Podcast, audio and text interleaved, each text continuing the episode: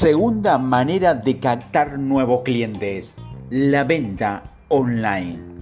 Según la consultora Strategis, las ventas por Internet, es decir, el e-commerce, representa en este 2022 el 30% de las actividades comerciales minoristas a escala mundial. O sea, de cada 10 productos destinados al consumidor final, 3 se venderán por Internet. Y eso es el, conjunto del mundo, lo que incluye los países menos desarrollados. Esto quiere decir que hay que olvidarse de las tiendas físicas y simplemente poner un negocio en Internet. No, nada de eso. Internet y la venta online también son la panacea. Tiene una gran ventaja, por supuesto. Los costos de establecimiento, distribución, entre otros, son mucho menores, pero también encierra una gran dificultad. Internet es un mercado global y virtual. No es un espacio físico en una dirección concreta, por lo que es mucho más difícil que un posible cliente te encuentre. Para eso tienes que trabajar bien en tu posicionamiento en la red, como veremos en la siguiente manera, la número 3, donde hablaremos de SEO. Y en cualquier caso, según el producto o el servicio que ofrezcas, puede ser una vía excelente para conseguir más clientes. De entrada, el comercio electrónico o el e-commerce se refiere a la compra-venta de productos y servicios a través de Internet usando como formas de pago medios electrónicos.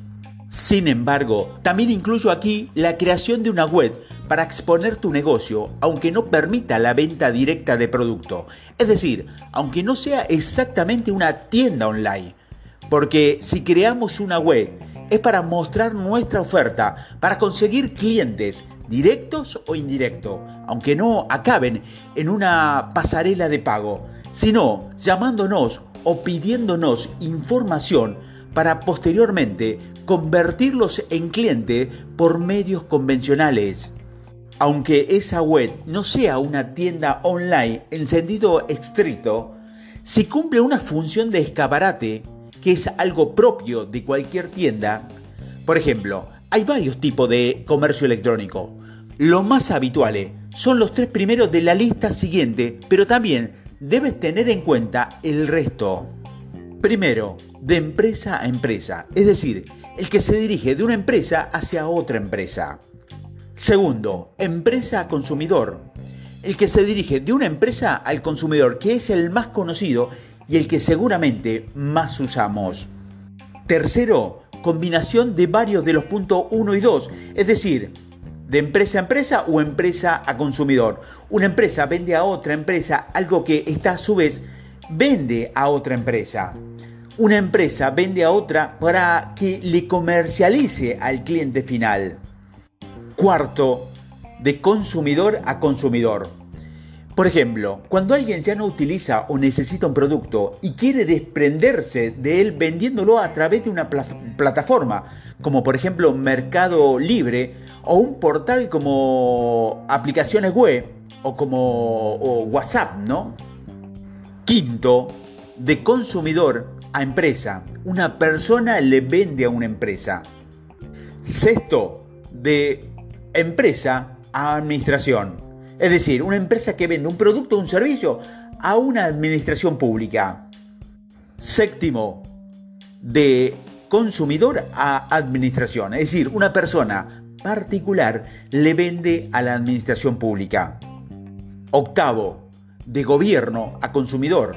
Cuando un gobierno o institución permite a los ciudadanos realizar trámites en línea a través de un portal. Y octavo, de empresa a empleado. Es un portal donde los empleados pueden acceder a recursos de la empresa, ofertas, entre otras, principalmente a modo de incentivo.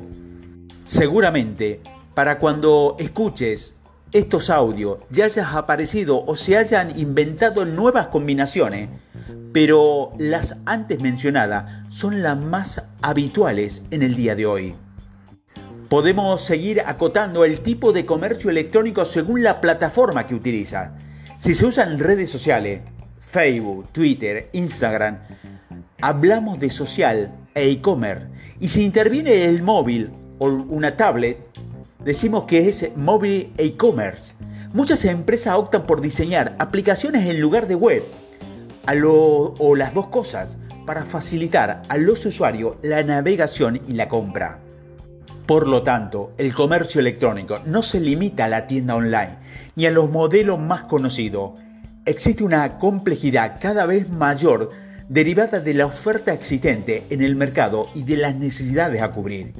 Si quieres mantenerte informado y al día, existen entidades que te pueden ayudar. ¿Y cómo puedes saber si tu producto o servicio es apto para vender por Internet? Pues de entrada, Analizamos si tu producto ya se está vendiendo en Internet, es decir, qué hace la competencia y cómo lo está haciendo. Luego, también puedes hacer pequeñas pruebas sin comprometer un gran presupuesto para ver si hay una demanda de tu producto en Internet y a partir de allí decidir si invertir en serio o no.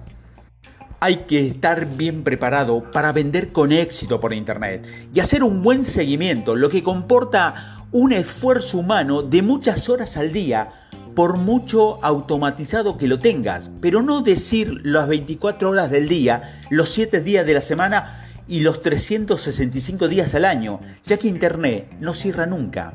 Además, también hay que cubrir otros importantes gastos como programación, logística, entre otros. Y no solo eso, hay que estar al día de todas las innovaciones, sobre todo en tecnología, Ahora, por ejemplo, se habla mucho de un cambio de paradigma en la tecnología de blockchains o cadena de bloques que está cambiando la forma de relacionarnos en el entorno digital. También hay que estar al corriente de estas cosas. Los productos y servicios que al día de hoy tienen mayor salida vía e-commerce son los relacionados con el ocio, el turismo, la electrónica, el software, la ropa y los complementos. También la alimentación, el alquiler de vehículos, los seguros y los servicios financieros.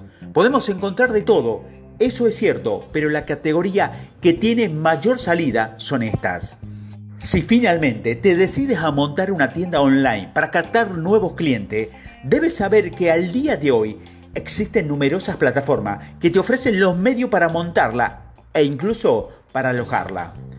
Las más populares son Shopify, WooCommerce, PrestaShop, Magento, entre otras. También puedes optar, claro, por crear un desarrollo a medida, pero seguramente te saldrá mucho más caro.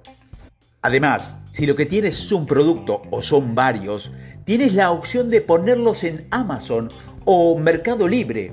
Una de sus ventajas es que es muy barato y sencillo y tiene tutoriales que la propia web o bien puedes leerlos en algún libro. Y otra ventaja es que tanto Mercado Libre como Amazon tiene cientos de millones de usuarios en todo el mundo.